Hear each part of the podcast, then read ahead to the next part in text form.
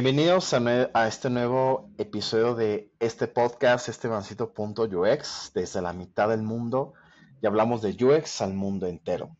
Eh, pues el día de hoy, siendo ya eh, prácticamente la primera semana de este nuevo año, pues hoy este, tenemos la oportunidad de poder grabar un eh, episodio, de un tanto diferente, porque tiene una temática distinta, pero que sí se relaciona mucho con lo que hemos venido ya hablando, pues desde que este podcast empezó. Ya van a ser este, ya tres años de este podcast. Entonces, el día de hoy tengo un invitado eh, muy especial, pues lo conocí por la virtualidad, estuvimos este, ya trabajando juntos, tuve chance de, irlo, de, de irle a Perú y pues de hoy estamos con Yamil Mori. Muchas gracias por haber aceptado esta, esta invitación y pues qué chévere que podamos hablar sobre lo que nos vas a contar.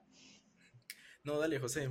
Al contrario, muchas gracias a ti por, por invitarnos, por invitarme a mí y a los que les voy a contar en realidad sobre detrás de este episodio, ¿no? Excelente. Chévere. Listo, mira, antes de empezar, como siempre, pues nos gusta personalmente, eh, yo intento que la gente nos pueda eh, ya conocer mucho más, así que pues ya quisiera que nos puedas este, contar un poco acerca ya de ti, qué es lo que has estudiado, qué es lo que hiciste, cómo ha sido ese camino que has ido eh, ya avanzando y pues al final qué es lo que te trae justamente con esta iniciativa que justamente vamos a mencionarla. Sí, dale, ahí voy a contar un poco. Si necesitas interrumpirme en algún momento, porque a veces me voy de largo y... Dale, no te preocupes. Pues eh, soy Yamil, Yamil Mori, completo Yamil Rodrigo Mori Velasco. Como mencionaba José, estoy acá en Lima, Perú. He estado visitando algunos países. José nos visitó acá a Perú en, hace un año, me parece, si no me equivoco. 2022 fue, exactamente. Eh, ya hace dos años prácticamente, ya es 2024. ah, sí, claro, prácticamente 2024. ah, ya cómo pasa el tiempo. Eh, de profesión, eh, soy marketero, estudié administración y marketing en una universidad por acá en Perú, en, en ESAM. Luego de esto me fui especializando un poquito más por el lado de un lado más creativo para muchas veces para conseguir a veces un trabajo o lo que pensaba en ese momento o quizá no sé cómo esté variando el mercado ahora en marketing pero te veían como un diseñador o un publicista lo cual no es del todo correcto puesto que el marketing va mucho más allá de simplemente hacer un poco de publicidad o de hacer algunos diseños. Sin embargo para encontrar un primer trabajo necesitas la mayor cantidad de habilidades posibles es por eso que me meto a estudiar un poco de diseño gráfico. Estudio diseño gráfico durante un año más o menos y antes de terminar logro conseguir una especie de pasantía. ¿Ya? En una incubadora de la universidad. En esta incubadora va a salir un proyecto que es una eh, casa de cambio digital de divisas, netamente de dólares a soles y de soles a, dólares, la moneda de, de, acá de Perú con la de Estados Unidos es una buena oportunidad, puesto que ellos se enfocaban mucho al tema de empresarial. Era más B2B que, que B2C. Estaban a, las empresas, a conseguir clientes que muevan mucho más dinero que tranquilamente una persona. Eh, me contratan como diseñador gráfico para poner su plataforma en ese momento más bonita. Ese era el fin. Yo no sabía que era UX, no sabía que era UI, y mucho menos que estaba haciendo algún wireframe o algo en ese momento. Simplemente estaba cambiando algunos colores, modificando la tipografía, ahí moviendo la estructura, quizá algo de arquitectura e información que en ese momento ni por la cabeza de, qué era. Yo venía de, de, pensar en el consumidor netamente y ahora me metí en un mundo en el cual empecé a verlo como usuario y no tanto como un punto de vista de comprador. Sin embargo, no lo dejo, no lo descarto del todo, siempre tengo ese pensamiento de, de negocio. Así es que me fui metiendo en el mundo del UX UI, conozco una, una persona que terminan contratando, puesto que se dieron cuenta que un pasante no era lo que necesitaban, no tenían las habilidades completas para llevar al, al, negocio afuera. Entonces contratan a alguien que será nivel semi-senior, senior, okay. UX UI más experto en el tema, con muchos más años, y me ofrecen quedarme eh, como practicante, ya no como pasante. Un practicante medio tiempo marketing, medio tiempo UX UI. Y ahí es donde eh, me fui metiendo un poco más en este mundo. Eh, me da ganas de conocer un poco más de, de, UX, puesto que lo veía como una mezcla entre el marketing y el diseño. Uh investigación de mercado, pero centrada en el usuario, y esa investigación terminaba en un resultado que al fin y al cabo es un diseño. No es como tal diseño gráfico, pero es diseño de interfaz. Tiene mucha relación por, por ese lado. Entonces, aprovecho la oportunidad, me quedo ahí durante pandemia, porque estamos hablando 2019 terminando y comenzando en 2020. Justo justamente empieza ya la, la, pandemia, me parece que en marzo, por lo menos acá en Perú, en marzo fue que nos dijeron ya no salgan de sus casas. Ese momento. Acá también. Un poco trágico, pero, pero ahí, ahí vamos. Eh, estuve ese tiempo, 2020, casi todo el año con, con, la empresa, la empresa salió a la luz. Esta persona, este experto, eh, le ofrecen una oportunidad para mirar a otra, a otra empresa, a una empresa mucho más grande, eh, una empresa de seguros acá en, en Perú, y tiene que dejar al, al, proyecto que recién estaba a punto de salir. Y cae sobre el practicante todos los prototipos, la investigación, todo el resultado. La responsabilidad. Exactamente. Todo ese tema termina cayendo sobre mí. Lo cual en ese momento a mí, me gustó bastante. Porque pude eh, tener, hacer un poco de todo. Digamos que no es un camino ideal, pero siento que es un buen inicio para poder haber llegado donde estoy. Eh, me costó también el tema de pensar, ¿no? He estudiado tanto tiempo marketing y al final no voy a terminar trabajando en, en esto, no voy a terminar dedicándome a, al, a la investigación de mercados o a investigación de, de, consumidor. No fue muy, muy sencillo terminar de decidir y digamos que no es que esté decidido al 100% que voy a terminar siendo UX o UI durante toda mi vida, pero lo vi más como una etapa. Tuve mi etapa de marquetero, de estudiante, por ahí trabajé un poco. Pasé una etapa en la cual eh, empecé a ver más temas de UX. Esta etapa es la en la cual todavía me encuentro, ya van algunos años, la cual todavía pienso seguir un poco más. Y siento que la vida va un poco más por ese, va un poco más por ese lado de etapa 1, etapa 2, etapa 3. ¿Qué es lo que te puede venir después? Pues no se sabe. La idea es abrazar ahí la flexibilidad de los, de los cambios. Luego de, luego de, volviendo ahí a la historia un poco, luego de, de esta empresa, eh, yo era netamente más práctica que teoría. No había estudiado mucho como en un bootcamp, no, había, no me había metido tantos cursos, sino netamente me mandaron a diseñar pantallas. Esta, este experto en, en UX UI se convirtió en una especie de mentor para mí en esos, en esos primeros meses, en ese primer año. Me empezó a enseñar un poco de UX, eh, dedicaba un poco de tiempo para explicarme el por qué ese diseño tenía que ser de tal manera. Y no simplemente bonito, sino ya le dábamos un poco más de funcionalidad, más que algo estético.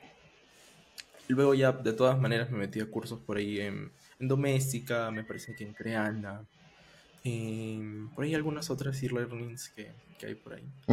No me llegué a meter algún bootcamp en específico, pero sí harto, harto, harto curso por ahí, en todos lados.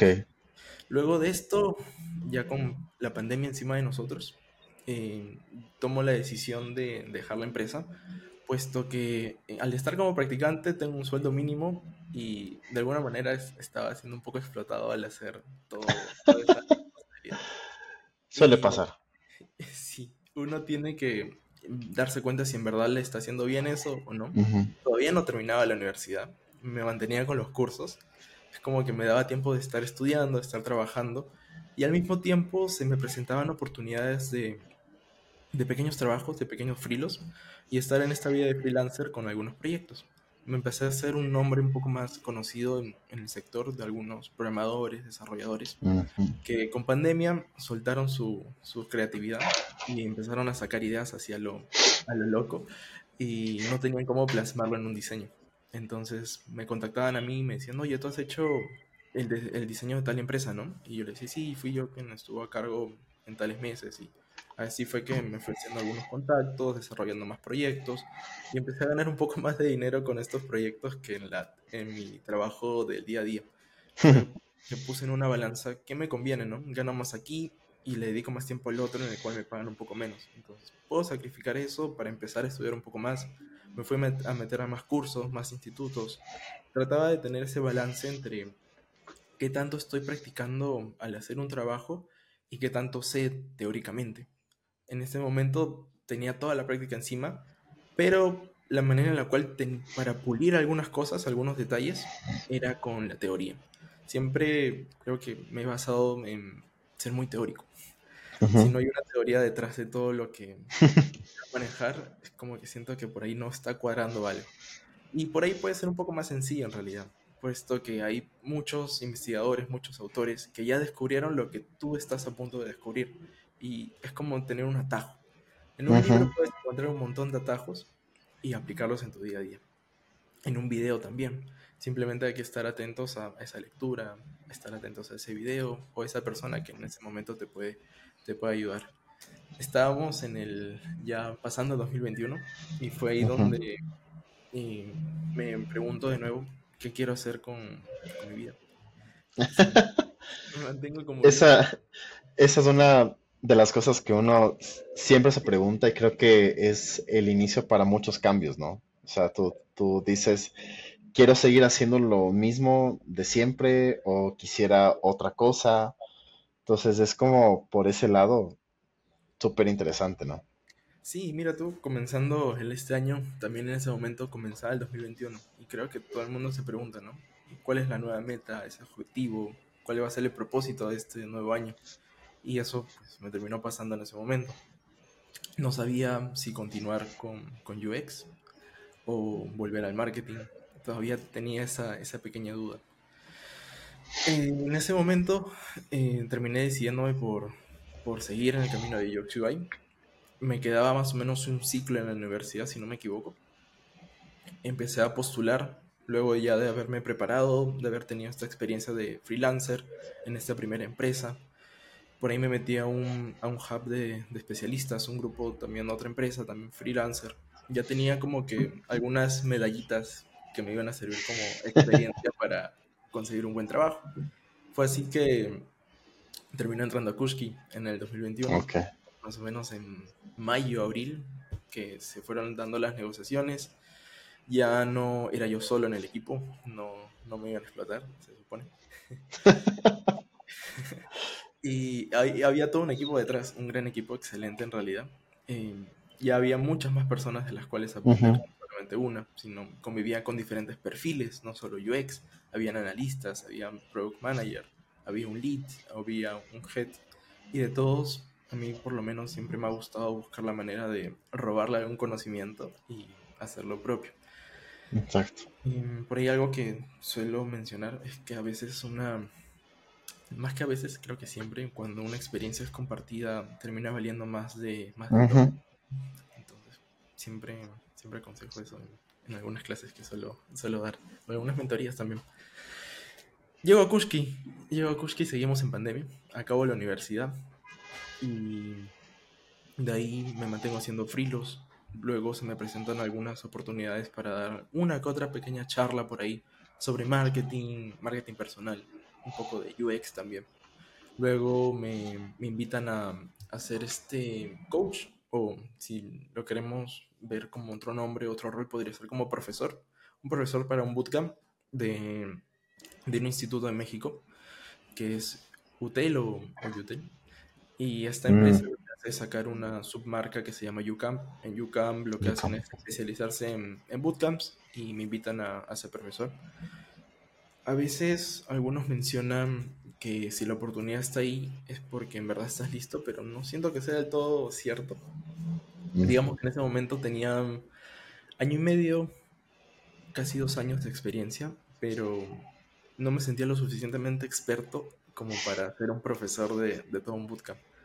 Además de que había temas de desarrollo y yo en desarrollo suelo ser un casi un cero a la izquierda, no sé mucho casi de ese tema ya después con el tiempo aprendí un poco, pero en ese momento no, no me sentía preparado. Entonces, seguí con la entrevista, seguí con el proceso. Luego me di cuenta de que había otra oportunidad detrás de esa, que era ser como el facilitador, un coach facilitador, o su profesor, o jefe de práctica. Más de apoyo y ahí fue donde continué con la, con la propuesta. No iba a ser el, profesor principal, sino alguien de apoyo y al mismo tiempo iba, iba a poder aprender y ponerme como un reto encima de, estar a cargo de, de, un salón. Continué con eso, eh, sigo con eso actualmente, por lo menos hasta el año pasado, si no me equivoco. Ya septiembre, octubre fue la última, la última clase. Dan estos meses de vacaciones y vamos a ver si en febrero de este año lo, lo vuelvo a retomar.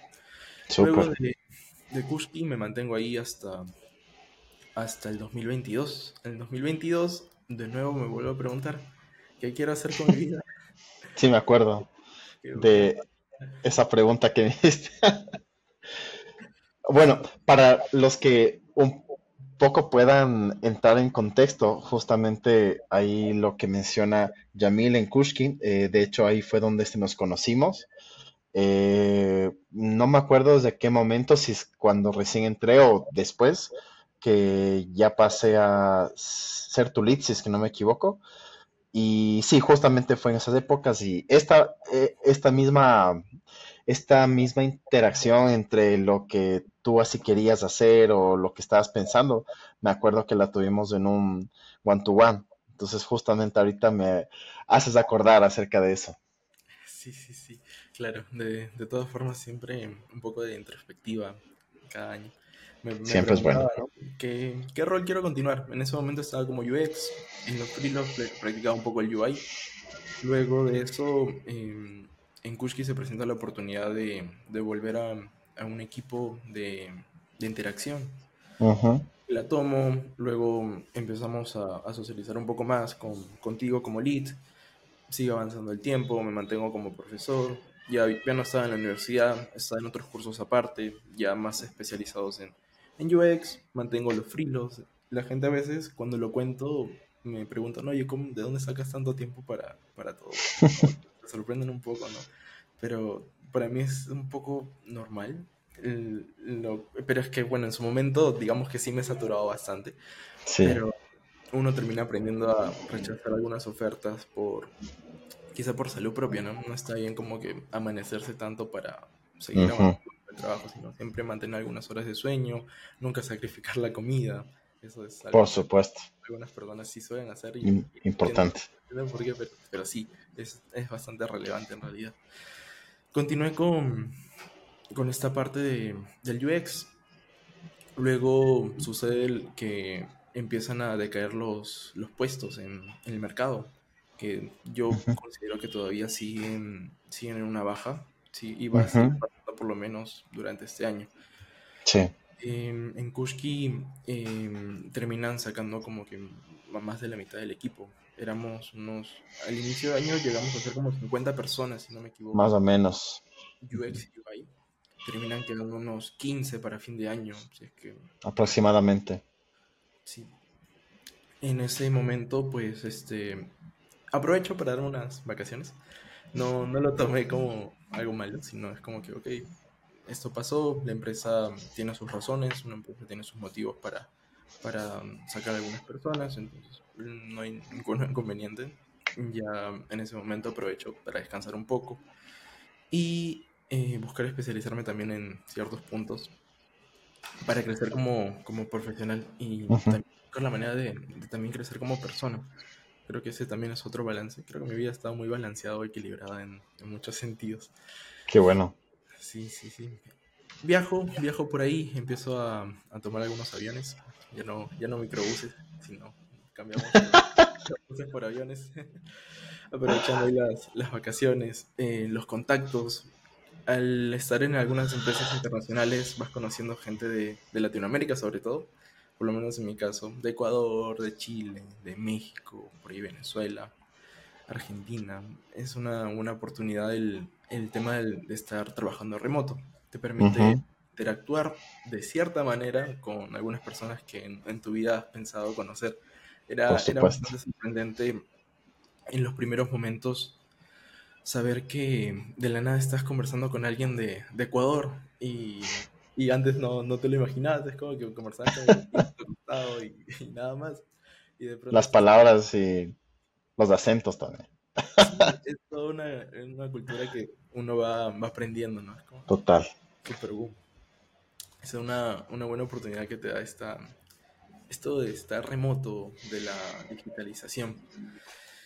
Ya para el 2023, eh, teniendo estabilidad, se puede decir yo, eh, más que quizá como en mi vida profesional, sino también en, en mi vida personal, eh, empiezo a, a, pensar, empiezo a pensar qué, qué, continúa, ¿no? ¿Cuál es esa, nueva ruta? ¿Qué, ¿Qué es eso nuevo que quiero hacer? Por mi lado, la intención, volviendo a una de mis primeras decisiones de estudiar marketing, era sacar algo propio, sacar no necesariamente quizá una empresa, podría ser quizá una organización, algo que no tenga necesariamente fines de lucro, pero también ver la manera de, ganar dinero, de, sobrevivir. Claro. por eso es que me meto a estudiar marketing, para sacar algo propio en algún futuro. Lo de ser UX, lo de ser diseñador de producto, no está en mis planes en un primer momento. Siento que ha sido una sorpresa, pero una de esas sorpresas muy, muy buenas que, que te toman por, que te llegan en la vida. Y es por eso que todo el tiempo estoy pensando en alguna idea de qué pasa si busco este modelo de negocio. Y ahora con, con toda esta etapa, con todo este, este tiempo que ha pasado, todas estas experiencias que, que he ido ganando y que voy a seguir ganando, es que puedo plasmar algo mucho más concreto. La vida que he estado contando en este momento ha sido muy de, de UX, muy de marketing. Paralelamente he estado siempre trabajando en alguna, sacar, buscar sacar alguna marca, sacar algún pequeño emprendimiento. Por ahí he tenido mis, mis fracasos, eh, de algunas marcas que no llegaron a, a continuar más por un tema quizás de, de, constancia. Llega un punto en el cual te terminas desanimando y dices, no, ¿para qué continúo con esto? O te enfocas en otras cosas que en, en ese momento quizás eran más relevantes. Eh, pero todo eso termina sirviendo. Termina sirviendo para llegar a donde uno termina estando. Llegar a este punto en el cual estás grabando un podcast, un episodio. Y continuando con, con la vida. Eh, en 2023, durante ese año, ya más o menos a la mitad, fue que vuelvo a entrar a otra empresa, a, a Kulki, que es la empresa en la cual estoy ahora. En ese momento entré a través de, de Multiplica. Para eso, yo me acuerdo que cuando recién iniciaba en, UX, me contaron de Multiplica. Fue como la super empresa donde solo llegaban expertos en, la materia. Y me acuerdo que yo postulaba Multiplica y, en ese momento no me hacían caso. Era, recién estaba saliendo de, la carrera y entrando quizá, ni siquiera como nivel junior, pero de todas maneras enviaba mi CV como, quién sabe, ¿no? Por ahí podría quedar en, algún momento. Pero no, ni creo que ni lo revisaba. Era muy, muy, este, muy novato en ese, en ese rato. Pero me llegó una oferta de Multiplica y fue como que vuelve esa persona que en un momento te rechazó y ahora te está, te está echando.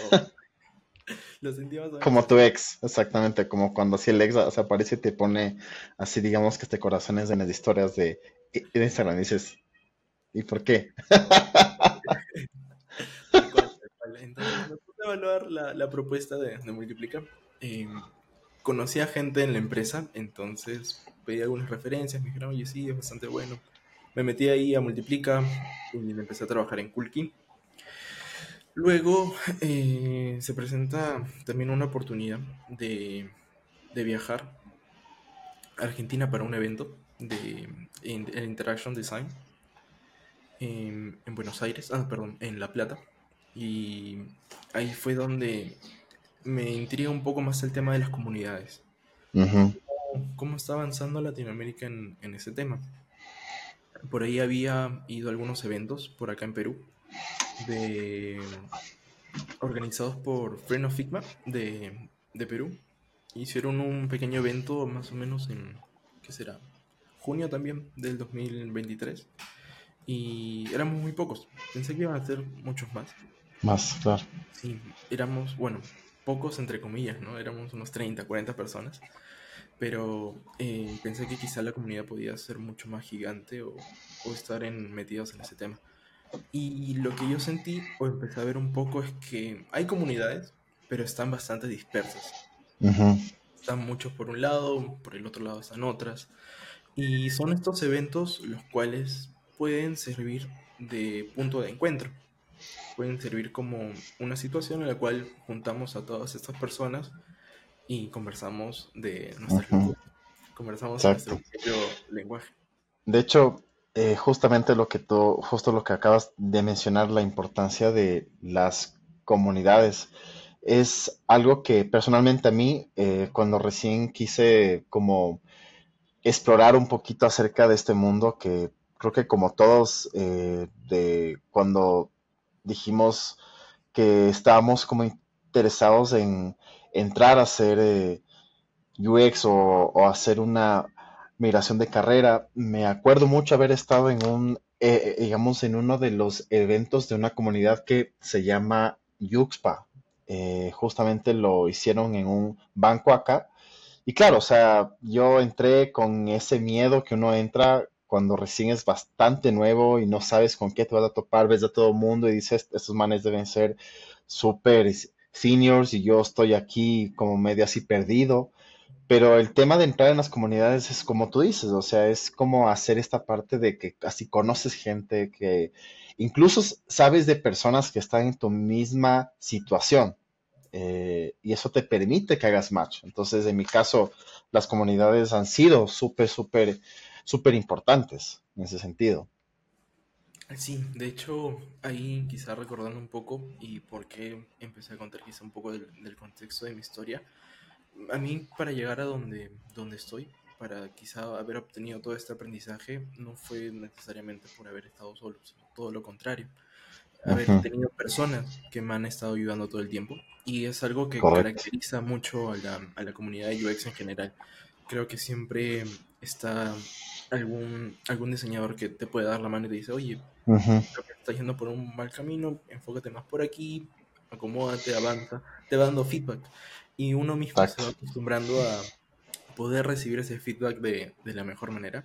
Por lo menos en un 90% los casos siempre, siempre ha sido así. Es muy raro encontrar a alguien que no te dé la mano. Es, Exacto.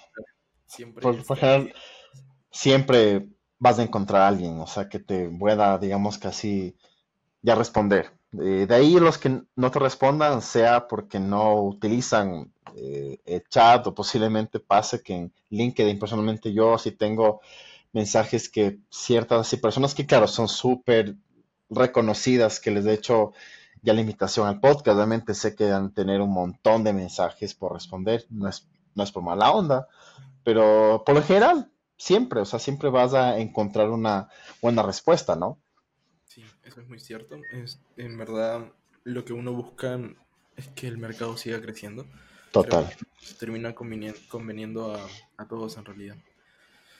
Fue, ese es más o menos el, contexto de, de, Yamil en estos últimos años. Mi vida Qué chévere. Más larguita, pero De hecho, de hecho, justo estaba así pensando que esa puede ser la historia de manera descriptiva de muchos, no sé, el, hacerte así estas preguntas de hacia dónde quiero ir o si es que quiero y avanzar, porque si hay algo que personalmente también yo me hago siempre esta pregunta es, o sea, más que, más que una pregunta es como una reflexión si mucho de esto es bueno. Entonces, si estar metido en algo, si solo me estar metido en esto, te ayuda o vas así, digamos que cambiando cosas, que es algo valioso, ¿no? Entonces siempre estarte como que, como que así está preguntándote y sobre todo el hecho de poder intentar cosas nuevas, ¿no? Que pues posiblemente en esta historia hubo cosas que no sabías ni siquiera cómo se hacían, pero dijiste, bueno, sí, como hay una, una frase que, bueno, aquí, aquí usamos mucho en, en Ecuador, cuando te dicen por ejemplo, si es que sabes hacer una cancha de tenis, tú dices, sí, pero al final no sabes cómo, pero al fin de cuentas sí lo haces. Entonces es, es, es, es ese tema, ¿no? O sea, de que somos muy de intentar cosas, ¿no? Y si ya nos sale mal, ok, es ese, eh, ese aprendizaje y al final pues ya eso es lo que nos lleva a estar hasta acá, ¿no? Entonces, súper chévere, súper chévere todo este camino que has tenido hasta el día de hoy. Sí, excelente en esa, en esa parte. Ahora último, estaba escuchando por ahí también, no, no una frase, sino quizá algo que, uno de estos videos de TikTok de, de reflexión. que salen bastantísimos. Ese algoritmo está muy, muy rayado con ese tema, pero, pero que mencionaba un poco sobre el, arrepentimiento de, no intentar algunas cosas. Ah, ok, es cierto. Muy fuerte cuando no lo intentas, si lo comparas con intentarlo y quizá fallar. Si intentas y fallas, es mucho mejor haberte quedado con esas ganas de haberlo intentado. O sea, si fallas, falla lo grande, pero inténtalo y mándate con todo. Quizá en, uno de esos intentos, pues termina funcionando de, de manera correcta y termines alcanzando ese, ese grado Totalmente. de que, que se necesita o se quiera. Sí, sí.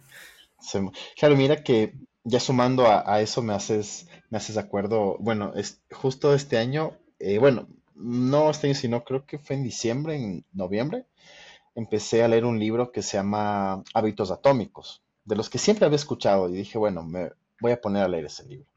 No te salen a la primera, ahí lo que nos habla es algo muy interesante, que seguramente cuando uno quiere intentar algo diferente en su vida, posiblemente el día uno no salga, al día dos no sale, al día tres no sale, sino posiblemente el día diez. Incluso el día diez ya más o menos no sale 100%, pero ya has tenido nueve días en los que ya sabes qué es lo que no tienes que hacer y qué es lo que sí debes hacer. Entonces, en ese sentido es algo bastante sí, bueno porque creo que somos súper acostumbrados a que si no nos sale, ah, bueno, ya nada. Entonces, dejo nomás ahí y ya esto no, no es para mí. Entonces, al final hay que seguirlo así intentando. Y hay otro punto súper importante que este libro lo menciona personalmente. A mí, me, a, a mí me cambió mucho la perspectiva incluso de mi vida a nivel así personal, porque lo que te dice es que no te enfoques tanto en la meta, porque si tú llegas a, o sea, tú estás pensando, quiero hacer esto, quiero así, por ejemplo, ya alcanzar tal cosa. Tú lo alcanzas y después dices, y ahora ya lo, ya lo conseguí. El fin no es así la meta. El fin es que tú así, así te conviertes en una mejor así persona cada vez que luchas todos los días por esa meta general. Entonces es como más que tú te construyas en el sistema de, de procesos que la meta en sí, porque así la meta al final sí, sí, la puedes eh, alcanzar, pero lo más importante es quién eres tú al final. Entonces creo que todo eso, eso que nos has contado, creo que sí te ha hecho ser una persona diferente de lo que posiblemente hace cuatro o cinco años, cuando recién empezaste, no lo eras. Entonces es, es algo bastante positivo, ¿no? Sí, totalmente. El libro de hábitos atómicos lo estoy empezando a leer. Voy en el Súper. excelente. Habla sobre Estás en... ese, ese 1% mejor. Eso te iba a decir. Eso es el 1%. Exacto. Justo lo que te decía, de que el 1% implica ese día posiblemente no ves cambios, pero el siguiente al tercero, al cuarto, y pues el libro también, bueno, menciona un montón de cosas que ese libro hay que así leerlo un montón de veces porque tiene mucha información. Entonces es súper, súper bueno. Bueno, entonces eh, nos contaste al final sobre las comunidades. Justamente eh, creo que este espacio es eh, para como ya ha sido como parte de una catapulta para mucha gente que ha, que ha buscado información o incluso mucha gente que escucha este podcast. Em, la idea también es poder acercar un poco más a, a estas personas que están interesadas y justamente eh, vienes con una iniciativa eh, súper interesante que pues ya la hemos hablado asiste por interno. Cuéntanos un poquito acerca de lo que implica, qué es y cómo este nació UX Show. Sí, de hecho UX Show aparece como una propuesta de poder juntar un poco más a las personas acá en, en Perú. Solo que empezó a, crecer un poco de manera exponencial en la idea. La idea allá y ya no solamente queríamos apuntar a, a, un país, sino un poco más de Latinoamérica. Qué chévere. Mm, quizá no toda Latinoamérica en un primer momento, pero por lo menos em, quienes puedan comunicarse de, en español. Porque, por ejemplo, si metemos a Brasil, Brasil tiene quizá alguna barrera que es el portugués. En este primer momento, si hablamos quizá de MVP, no, no podemos abarcar a, tal país. Es por eso que de pensar solo en Perú, empezamos a ver otras maneras de incluir a Argentina, a Ecuador, a Colombia, por ahí a México. Ver la manera en la cual traer un poco de personas de diferentes lados para juntarlos a un momento, que es la, la idea en sí de, de UX Show. Ver cómo juntamos cada una de estas comunidades y las unimos durante cierto momento, que es un poco lo que sucedió en este evento al que fui en Argentina, que me encontré a un, a un compañero de, que no, no, lo había visto más que remotamente. Y de la nada aparece esa persona ahí y más o menos como que la reconozco y digo, creo que él es con quien he trabajado en algún momento. Y él era de, de Chile, si no me equivoco, pero solamente lo había visto en, en pantalla. Y es lo, lo, que, el evento que se presta para este tipo de cosas, para que este networking no solo quede a través de esta pantalla, sino se materialice en, en cierto momento. UX Show lo que busca es eso, es poder hacer que las personas que están entrando a este mundo de UX tengan una visión un poco diferente, no solo lo vean como algo a lo que van a sí o sí trabajar, sino también ver quizá una, una puerta de cómo el UX puede cambiar un poco tu, día a día. Es algo que también suelo enseñar en, algunas clases, como que muchos entran y ven la idea de, ok, estoy en diseño gráfico, pero el diseñador gráfico no, no termina ganando mucho dinero, entonces me voy al diseño de UX y ahí quizá voy a ganar más. Pero no es necesariamente así. Mm, la idea es que vean al UX como un complemento para todo lo que quieran hacer en, en su día a día. Creo que para la mayoría de carreras sirve. UX Show lo que va a hacer en este primer momento es tener un programa a través de Twitch eh, de competencia de diseño UI. Está centrado en UI. Ah. Y vamos a juntar algunos diseñadores de diferentes países. En, creo que en este primer momento tenemos a alguien de Perú, alguien de Argentina, alguien de eh, Bolivia, si no me equivoco, y posiblemente alguien Chévere. de Ecuador. Eh, son cuatro participantes, son todos contra todos. Son seis enfrentamientos en esta primera edición va a salir un ganador. La idea es que sea un ganador. Matemáticamente podría salir dos, pero por ahí vamos a ver la manera en la cual sea solamente uno. por el tema del, del premio. El premio eh, lo vamos a anunciar en, en redes, ahí en, por, por, Instagram en este primer momento. Por ahí vamos a ver si nos metemos en, a LinkedIn. Y ahí, José, tú vas a estar como jurado. Jurado, vamos a tener también un jurado internacional. José es Ecuador. Por ahí otro otro jurado, bueno, no quiero mencionarlo porque vamos a en redes. Está un jurado de Perú, tenemos a alguien de Colombia y hay una persona más que es de México. Eh, ahí hemos buscado diferentes países de Latinoamérica para tratar de incluirlos a todos en participantes y jurados y que cada país esté representado. Si funciona esta primera edición, bueno, de todas maneras vamos a sacar una segunda. Vamos a ver si la hacemos quizá más amateur. Ahorita este nivel va a estar en semi-senior. No, no queremos llegar todavía a senior, sino semi-senior, junior, para que haya un aprendizaje. La idea es que los participantes puedan recibir un feedback distinto al que pueden estar acostumbrados. Y ya de ahí más adelante voy a seguir contando un poco más de, de alguna propuesta que, que, viene como plus de, de esta idea. Chévere. O sea, cuando yo justamente eh, me mencionaste acerca de esto, eh, yo por un lado pensé que, que era eh, algún documental, o sea, me, me, pareció, dije, cuando así leí otra vez el mensaje, jurado, dije, ¿cómo es esto? O sea, ¿cómo se va a manejar? Pues claro, o sea, utilizando esta idea del el streaming, o sea, utilizar ¿cómo se llama esta plataforma? La de Twitch, que pues ha sido una de las que ha crecido en tiempos de pandemia y pues se usa por muchas formas de, en ese sentido. me parece chévere porque incluso parte de la comunidad no solamente es que escuches qué es eh, UX, que son las, las formas de hacer, porque casi siempre pasa que en las comunidades tú vas a oír un tema específico, ¿no? O pues haces algún workshop con algunas personas como tal, pero esta parte me parece súper, súper diferente, ¿no? O sea, porque es como esa idea de la batalla, un poco ir, o sea, como viendo qué es lo que pueden así este mejorar, me parece cool y me siento como el jurado de Masterchef, o sea, como que los que ahí tienen que así decir quién, quién así gane y quién no. Entonces, súper, súper chévere. Sí, sí, de hecho ahora que lo mencionas, créeme que tomamos un poco de referencia, eh, no Masterchef como tal, pero acá hay un programa muy similar también de, cocina, de entretenimiento. Ah, ok.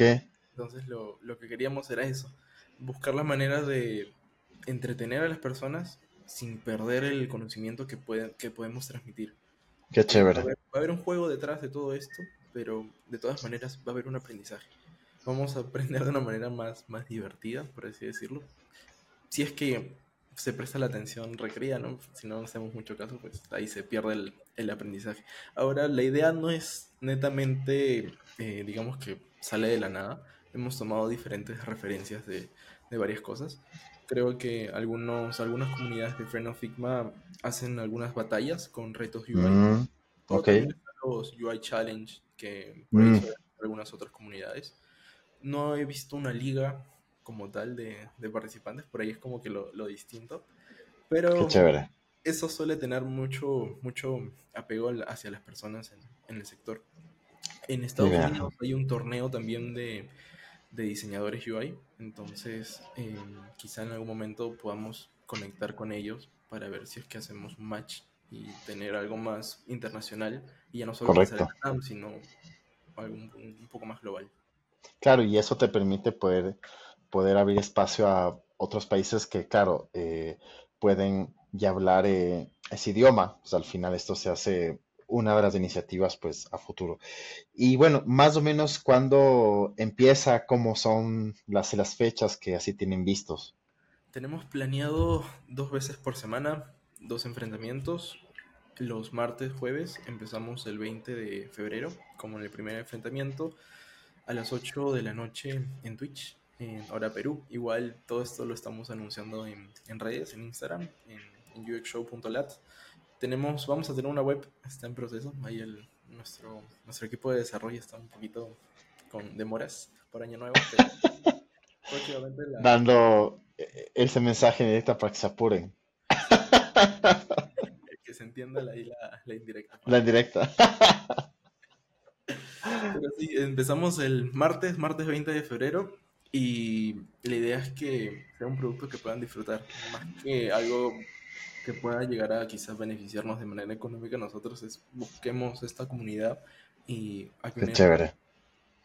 Qué chévere. Sí, o sea, yo pienso que eso puede ya aliviar un poco esa incertidumbre que muchas veces uno tiene de no saber cómo, o sea, de entender que si no tengo tanta experiencia, tengo mucha experiencia, cómo empiezo, cómo, cómo, es este tema, porque aunque parezca extraño, obviamente, pues aunque han pasado ya por alrededor de tres años desde que empezaron a, aparecer estos roles específicamente de UX como tal, eh, sigue existiendo este tema, ¿no? O sea, cómo empiezo, por dónde voy, hay mucha información ahora más que antes, hay mucha oferta, pero demasiada, que tú dices, ok, pago o, no, o así no pago, es aquí o es acá mejor.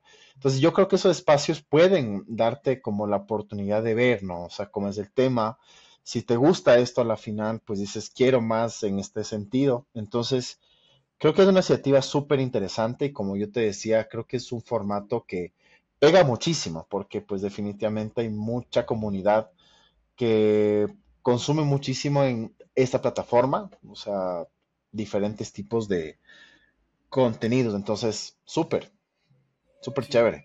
Ahí pensamos en por qué no hacer un contenido de, UX. Tenemos contenido de videojuegos, cantantes. Un montón. O sea, existe la posibilidad, o sea, y más que nada hacerlo eh, de esa forma mm, me parece súper chévere. Eh, ahora, ¿cómo, cómo, ¿cómo les podrían encontrar? ¿En qué redes están?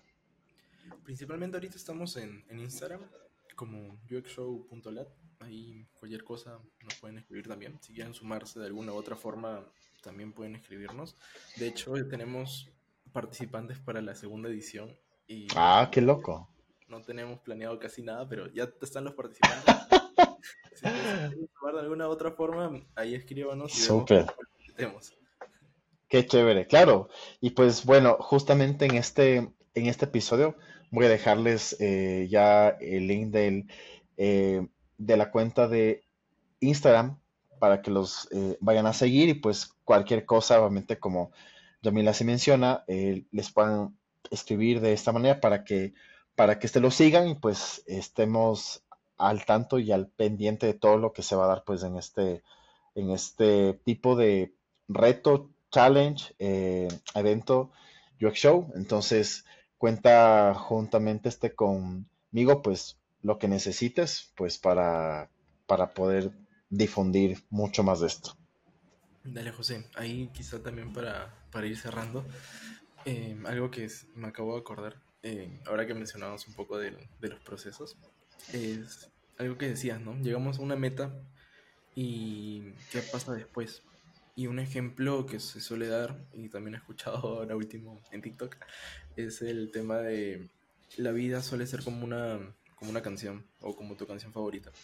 No llegas al último segundo para disfrutarla, sino disfrutas de cada uno de estos segundos que van pasando para poder escuchar toda la canción completa y disfrutarla. Totalmente.